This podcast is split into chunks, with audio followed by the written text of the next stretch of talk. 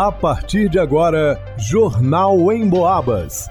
As notícias da região, de Minas e do Brasil, você ouve aqui na Emboabas, em 92,7 e 96,9. Emissoras que integram o sistema Emboabas de comunicação. Leonardo Duque. Prefeitura de São João del Rei anuncia investimento de um milhão de reais para o Carnaval 2023. Vanusa Rezende. Em São João del Rei, o custo da cesta básica finalizou 2022 com uma alta acumulada de 17,6%. Em dezembro, a elevação foi de 1,16%. Luana Carvalho. EJA, Instrumento de Ascensão Social e Econômica para Jovens e Adultos. Marcelo Alvarenga. Diretor que cresceu em São João del Rei lança documentário sobre ex-atleta Rebeca Guzmão. Jornal em Boabas. A ansiedade já está apertando no peito do folião. Falta apenas um mês para o carnaval, uma das maiores celebrações do país que neste ano acontece nos dias 20 e 21 de fevereiro. E 2023 tem tudo para ser especial. Afinal de contas, são dois anos sem o verdadeiro brilho que a festa do Rei Momo pede por causa da pandemia. Em São João Del Rei já está confirmado: vai ter carnaval sim. Inclusive, a Prefeitura Municipal liberou um investimento de cerca de um milhão de reais. O anúncio foi feito pelo prefeito Nivaldo de Andrade em entrevista ao programa independente da Prefeitura, transmitido pela 92,7 FM, em Boabas, mais informação. Eu acho que o carnaval vai ser um dos maiores investimentos que já foi feito até hoje, na faixa de um milhão de reais. Eu acho que todos que trabalham e faz essa festa acontecer vai ter que trazer resultado, porque já parece que já foi liberado uma parte, né?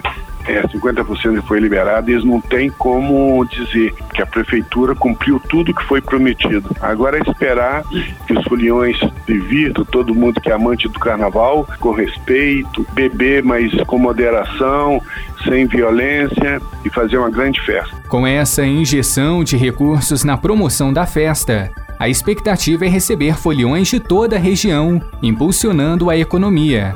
O chefe do Executivo Municipal disse ser uma oportunidade única para estimular empregos, por exemplo, para vendedores ambulantes, também para movimentar pousadas, hotéis, restaurantes, lanchonetes e estabelecimentos comerciais. Para o Jornal em Boabas, Leonardo Duque.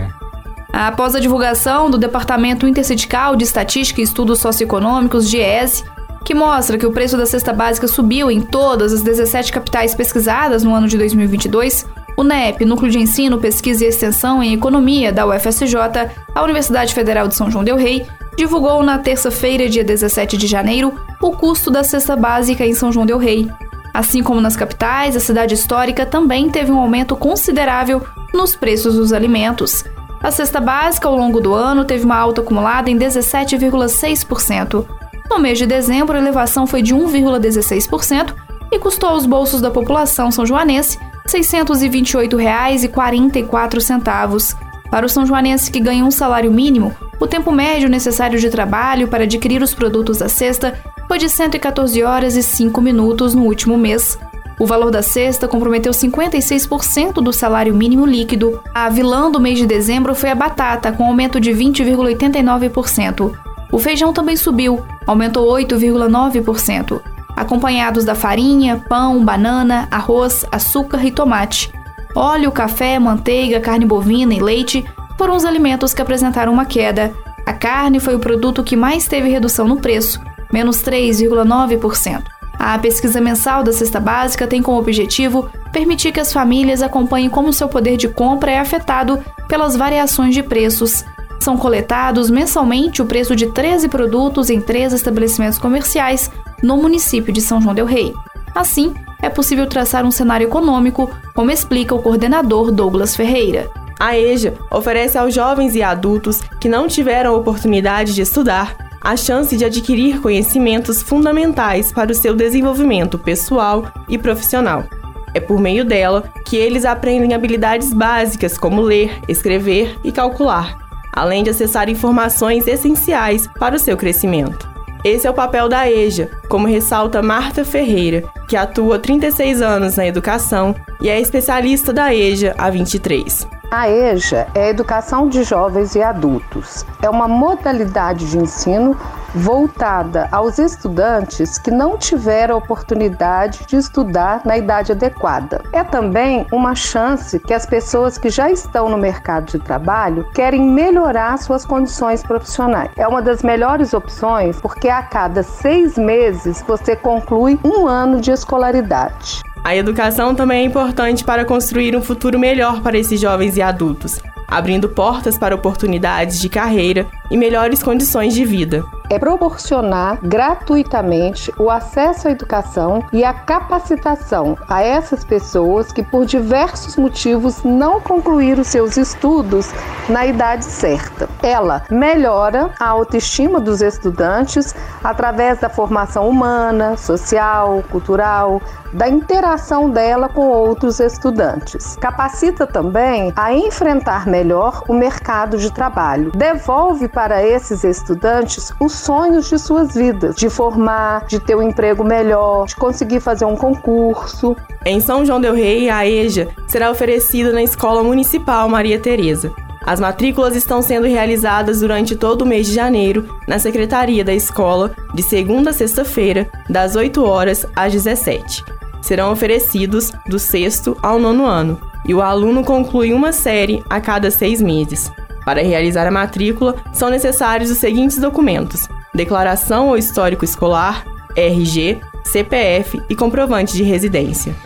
Marta também convida os jovens e adultos para essa oportunidade eu faço a vocês todos o convite para que vocês agora em 2023 aproveitem a chance, venham para a Escola Maria Tereza fazer a EJA, concluir seus estudos. A cada um semestre você conclui um ano de escolaridade. Não perca essa chance. Vamos agora juntos realizar o sonho desse diploma na mão. Nós, professores especialistas, estamos esperando vocês de braços abertos. Não perca a chance, o momento é agora. A importância da educação para esses jovens e adultos não pode ser subestimada, pois ela é a chave para o sucesso deles. Mais informações sobre a EJA da Escola Maria Tereza presencialmente na secretaria da escola ou pelo telefone 3371 8971. Para o Jornal em Boabas, Luana Carvalho. Filho de uma carioca com raízes na França e um italiano, Renato Petit Caputo passou a infância e adolescência em São João del Rei e Tiradentes. Ele se aventura pela primeira vez na direção de um documentário sobre a ex-atleta olímpica Rebeca Guzmão, o outro lado da história. No longa, Rebeca conta sua versão da história quase 15 anos depois. Ao lado da advogada Flávia Zanini, a nadadora explica como a criança que amava esporte foi cancelada por causa dele, de acordo com ela, injustamente. Renato, por que a ideia de resgatar o caso e contar a história de Rebeca? Eu estava em Brasília e tem uma amiga que chama Talita e ela falou: "Cara, você podia fazer assessoria da Rebeca". O que é Rebeca? A Rebeca Guzmán, nadadora. E eu confesso para vocês, gente, que eu falei: "Putz, aquela mulher do, do doping, né?". Falei assim: "Ah, bacana, vamos lá conhecer ela". A gente foi almoçar. Eu falei assim: "Bom, deixa eu conhecer você então, já que a gente tá frente a frente. Quem é a Rebeca?". E aí ela se abriu de uma forma muito bacana, muito bonita naquele almoço. Com aquilo na cabeça, eu fiquei pensando, pensando, pensando. A história dessa mulher é uma história absurdamente incrível e forte, porque se, se as pessoas tivessem ideia de como ela é um exemplo de superação, não é só por causa do doping, da história do doping, é, é em si, é no geral, tudo desde quando ela, ela nasceu. Então eu pensei em fazer um filme, pensei em fazer um documentário. Como ela recebeu o convite de ser protagonista deste documentário?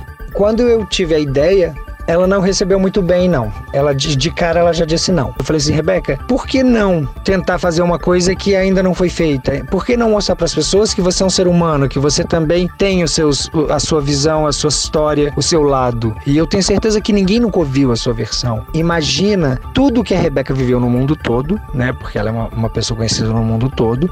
É de repente ela ser cancelada, ela ser anulada. Eu fui e falei, então vamos fazer o seguinte, deixa eu gravar, deixa eu tentar te mostrar pelo menos como é que eu quero fazer fazer. E aí ela me deu um depoimento incrível E aí eu apresentei, apresentei para o pai dela, para a mãe dela, e eles assistiram com muito carinho. Ela foi proibida de nadar, banida do esporte. Então, isso é uma verdade, ninguém consegue voltar mais atrás. Por que não agora começar a ver com outros olhos? Ela só tem 36 anos, ela é muito nova. É, isso aconteceu quando ela tinha 20 anos de idade, 19, 20. Então a gente está falando de uma história de vida de uma pessoa que superou muita coisa. Foi um presente de Deus para mim, para ela e tudo aconteceu muito naturalmente. E a produção, teve patrocínios ou você desenvolveu a ideia com parceiros e recursos próprios? Eu criei tudo sozinho, escrevi tudo sozinho, imaginei a abertura, como ficariam os clipes, tudo foi isso na minha cabeça. Mas eu tive pessoas incríveis que me ajudaram, inclusive vocês estão me ajudando, isso é uma ajuda incrível, porque quem ganha com isso é a Rebeca, é ela que precisa ser reintegrada na sociedade, que é a obrigação do esporte, e ela não foi até hoje. Então tive ajuda sim, tive ajuda de pessoas que me apoiaram com espaço para eu fazer um lançamento, um pré-lançamento, pessoas que me ajudaram com patrocínio de, de, de bebidas para os convidados tudo foi parceria. Sou muito grato a todo mundo. E é isso, o documentário vem aí no fim de janeiro para todo mundo assistir lá na internet. Segundo o diretor, até hoje ela não pode dar aula e competir em nenhuma modalidade. Isso com apenas 38 anos. Para o Jornal em Boabas, Marcelo Alvarenga. Em pesquisa inédita do Cantar Ibope realizada em todo o interior de Minas Gerais, mais uma vez o rádio se destacou como um veículo que passa o dia conversando com um número enorme de pessoas. O motivo principal é porque você pode ficar ligado no rádio enquanto faz outras atividades. Por exemplo, segundo a pesquisa, 62% das pessoas ouvem o rádio em casa,